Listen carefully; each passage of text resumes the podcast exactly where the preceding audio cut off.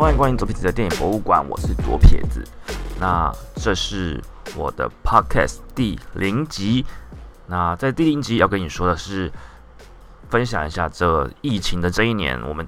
整个电影圈在做什么，我们做哪些事情来完在空窗期做一些呃弥补，然后同时跟大家预告一下，接下来的 podcast 呃要做什么东西，然后也希望你们意见。那我们就开始喽。二零二零年呢，就是发生了肺炎这件事情，然后导致全球就是完全的停工。那不只是停工而已，因为连电影院都不太能上电影，因为根本就不能去公共场合。那在这半年中，几乎所有强档片都不会上到电影院。那大家以为这只是一一下子的事情，但其实不知道是背后影响了多少事情。不光说是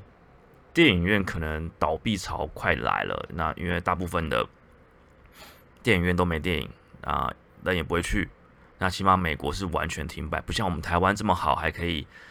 我们是没有人去看，因为没有电影去看，所以不去看。但是还是有电影在上，还是很多小片商把握这个良机，因为大片不会压着我们的。就是赶快赶快把以前库存的啊，或是以前经典的，或是以前可能比较少人愿意看的，都会丢上去。因为毕竟看电影还是一个约会的需求，那还是会有人去看，所以宁愿赌一波，也总比你例如说复仇者联盟上的时候，什么片都不能只在电影院，宁愿把厅都给复仇者联盟，他也不会给你去放一些小片。所以其实这一整个三四个月来，都是放一些。比较小片或是比较不是好莱坞的电影，那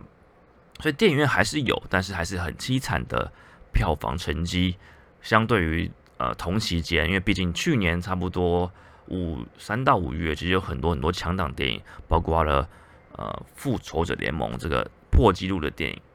那当然电影院就是这么惨。那没有了电影。呃，应该说没有了电影院的播放，反而红到了谁？红到了我们所知道的线上影音平台，例如说 Netflix，例如 Get Play，像 Disney Plus，还有 HBO 在最近来推他们的 HBO Go，对吧？反正很多很多个东西啦。那大部分我们还是最多人在看是 Netflix，Netflix 反而因为这波整个起飞，包含了在美国因为有 Disney Plus。也是起飞，比他们预期要达到的呃人数还要早了快快一年，因为那个大家电影院不能看了，全部转到线上影音平台了，所以这一年会是线上影音平台的起飞之年，也很可能改写很多东西，例如说奥斯卡这件事情，奥斯卡就。规定说，你要得奖的话，的电影都必须要先上过戏院。那你想想看，今年其实票房最好的电影呢？因为从从三二三月都没什么电影了嘛，所以其实今年票房最好的电影叫做《Bad Boy》，就是怎么办？哎，对，《绝地战警》，然后它的最新集《Bad Boys for Life》。所以如果奥斯卡坚持电影必须要上过戏院才可以有入围资格，那真的电影没剩几部，可能《Bad Boys》可能会拿到最佳电影，你会觉得很荒谬。但是呃，目前在讨论的是，就是要么就是年底的时候，整个疫情趋缓，电影都可以上，然后把那些曾经延档的，如果不要演到，不要不会延到明年，譬如说呃，大家期待的。呃，像零零七会不会延到明年初，就会看到底什么状况，不然就是要放宽它的权限。那放宽权限这件事情，不是不能做，是会被反弹，因为你让放宽了，说好你其实你原本预计要排今年，可是你可能上过 Netflix，你大家都看完，例如说雷神雷神的那一部啊打动作片，对，他就是先上了与影音平台。便是 Netflix 出资的，那或者其他家自己出资的影音平台出资的电影都没去上过戏院的话，到底能不能入围？如果给他入围的话，那整个局势就改过来了。因为在电影圈有个很很严重的潜规则，为什么要院？就是电影圈、电影院，他们有既定的传统，他们就是希望把好电影，理论上第一线就是电影院，你后面的电视电影、DVD、线上影音平台都是二三线，你不能超越他们。你一旦超越，如果你先上了 DVD，你先上了影音平台，那可能会被呃反制。所以，像美国最大连锁的电影戏院，就就有因为环球有一部电影，就直接就先上了线上影音平台，他们就扬言要抵制。不过，这个抵制状况也要等这个电影院能够撑过这波疫情啊，因为大部分的电影院，我我如果没有政府去支持，我猜都是苦哈哈的。好，那包括了这个，所以这次疫情最重要的就是影响了电影院全部不能上，导致奥斯卡的得奖问题，导致线上影音平台跟院线电影院的对决有了很强大的反转，这是很关键的一年，在二零二零年。同时之间，你们要知道是，不只是拍准拍好的不能上，那些。本来要拍的也不能拍了，因为你剧组人聚在一起拍片，就是会有群聚的问题。那很多电影都延迟、延迟、延迟。那延迟的部分也可以讨论说，嗯，就是会有排挤效应。对你到时候全部起上呢，那那谁要当第一部呢？例如现在呃，好，花木兰跟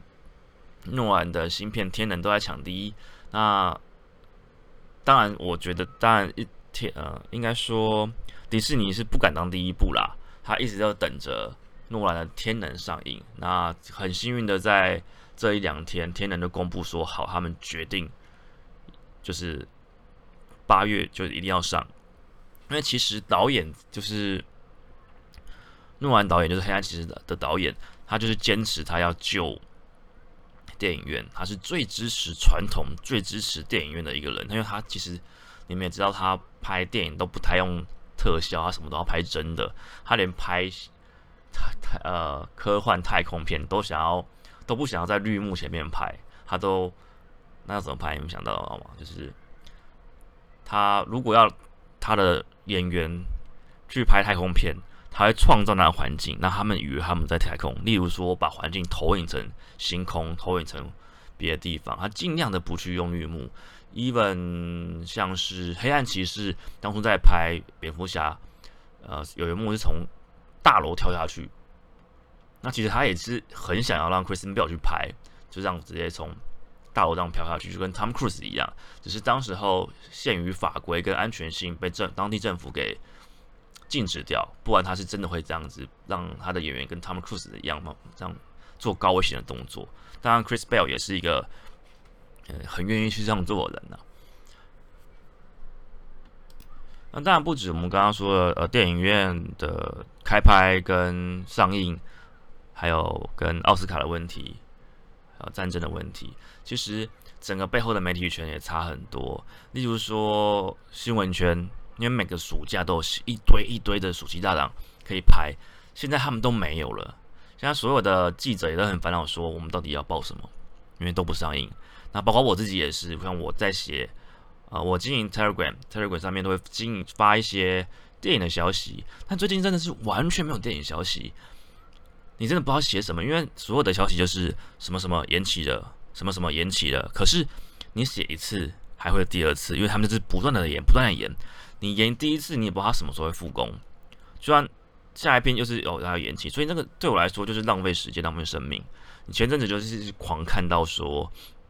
花木兰延期，延期好几次这样子，或者是迪士尼乐园延期这样子，这一个都是你不知道什么时候可以复工，然后又很很负面的消息，对，那就是觉得，嗯，整个娱乐圈啊，媒体圈其实是不知道自己要就是要报什么东西，当然记者也不会有空来采访我，应该说他们也没有什么专题要采访我了，那电影院也只好放一些经典的重。重新上映这样子，就把电影院搞得跟龙翔电影台一样，都是看一些什么东成西就啊，因为有时候你会觉得好像穿越时空一样，全部都是放我我前几天去个电影院还是看到什么呃，看到了《魔鬼克星二》那种超级复古的电影，就觉得有种真的是有穿越的感觉。那再来是就是分享一下，就是影评在干嘛？就是因为这这阵子真的都没什么特映会啦，就是大片来说，那小片我又不太愿意去，因为你去看了也没人去看，你写的也没人在乎那那部电影好不好看，因为光是看片名，光是看卡斯，光是看预告片，你都觉得这部片很无聊或是没有吸引力的时候，那。那当然，每个影评的风格不一样。我的风格是希望帮大家先看过，然后让这部电影更好看嘛。所以，当大家都没兴趣的时候，我我而且我自己时间也是有限的状况，我会比较偏向一些我自己有兴趣，或是我知道我的粉丝比较想要知道到底好不好看的电影。那不好看的我都投，我都会先跳过。对，一个防雷的概念。所以我只推我想推跟好看的电影，或是我本身让它变得更好看。那所以这这半年都不知道做什么，这状况下，我就做了很多很多事情，例如说，呃，YouTube 部分。那 YouTube 因为也因为前面之前的经纪公司的问题，呃，处理了一下下，然后后来是变成我就是有一阵子是断掉的状况。那一当然那个状况是因为他们就是这个公司因为经纪人都离职了，所以就解散了，所以就我就少了一个。剪接师帮我剪，那我就花了三个月学了三套目前现在最有名的几个软体。那学会完之后，发现到我还是不太想要做 YouTube，因为现在切入 YouTube 就跟现在切入脸书是一样的，都是后期的。那你东西再优质，不够呃，都不不一定可以串，就是有人去看，这是演算法的问题。这有时候不是。好不好的问题？那特别在 YouTube 又不是以需求为主向的，它是以吸金度为导向的。那通常都是你要还是要用比较耸动的东西，或是比较有娱乐性的东西。那那那当然没有什么好坏可言，只是我个人觉得大家都在做，我就不要做。因为你现在看 YouTube 最多人在做的什么事情，就是几分钟帮你看电影，还是一样，还是把一部电影给浓缩起来。那我喜欢做的是解压缩，所以。这件事情我就觉得好吧，那我还是想办法写一些，我把电影看更深、看更广，然后把它分享给我喜喜欢同样路线的的读者们。所以我还是会继续写文章，同时之间会继续来做 podcast。所以就讲到我们今天的第二个主题是 podcast 部分，接受这一篇的原因，就是为什么要做 podcast。呃，这半这半年来，我其实已经做 podcast 了，大家还不知道而已。因为我是跟联合报的一刻精选，它是联合报体系下面的专门在做 podcast 的，那非常专业。那我的文稿写完寄过去，还要他们在编修，然后查证，就跟出版社是一样的。然后还要进录音室，那录音室他们有专业的录音师去做，帮我做调音，帮我把杂音去掉，然后也确保我的。呃，思路跟讲法是适合 podcast 的群众，才发现到说，哇，原来有这么多妹妹嘎嘎。但是，呃，毕竟那边是呃付费制的，然后同时有这么多人团队心力在灌注下去，所以那边我希望做的是比较深的内容。然后就想一些一件，比如说好心理学系列，例如说，呃，我在我粉丝团有分享，就是呃。精神分析的三大宗师与他们的电影，就是弗洛伊德、荣格跟阿德勒。我去写他们背后的故事，去写他们出现在哪边电影，然后他们的理念又是什么？他们的心理学的重点影响到我们的是什么？是一个我觉得深入浅出，跟我的书是一样概念的东西。那比较深，但是我相信喜欢的人还是会喜欢。那不过我觉得，在我自己现在开始做，哦，应该说。那边已经做了半年，那预计还要到可能八月底九月初才会全部完工，因为它是一一季一季的概念，跟影集是一样的。Season One，那我平常还是想要聊一些轻松的、软一点的，然后我可以开心分享的东西，在这在在现在你听到的这边，所以下半年就会听到我会尽量做到常常的跟大家分享 podcast。那内容的部分就看你们会想要知道什么，那可能会是我去特映会跟去看一些什么好看的电影，就是老片，或是 Netflix 上有什么有趣的，或是我看了什么书，或是我做哪一杯调酒，它可能是电影调酒，或者是我去哪边玩，然后我可能例如说我八月十三号要去爬玉山，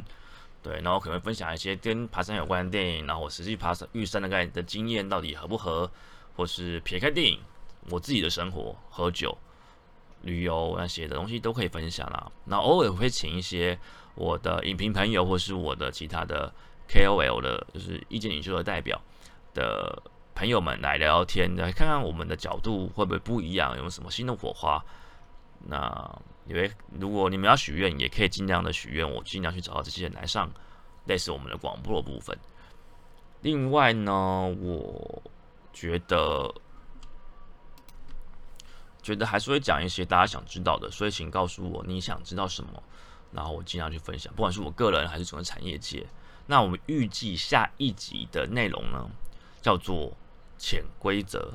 为什么会有潜规则？是一电影片商的潜规则，大家很很好奇。那因为最近发生了一些事情，那就是知名的。呃，比较影评圈的事情，那就是有人吵架，就片商跟影评吵架。那到底谁是谁讲的有道理吗？实际状况是怎么样呢？我觉得很多人不知道这个这个东西。我看到很多人在留言区留了一些言言论，确实一看就知道是不懂我们状况是怎么样的。那我不会说谁对谁错，我只是把呃状况讲出来。那希望大家可以理解，片商有潜规则，片商可能会封锁影评。然后影评也不是每部电影就看到就可以拿钱，对，然后也不是说看了就一定要讲好话，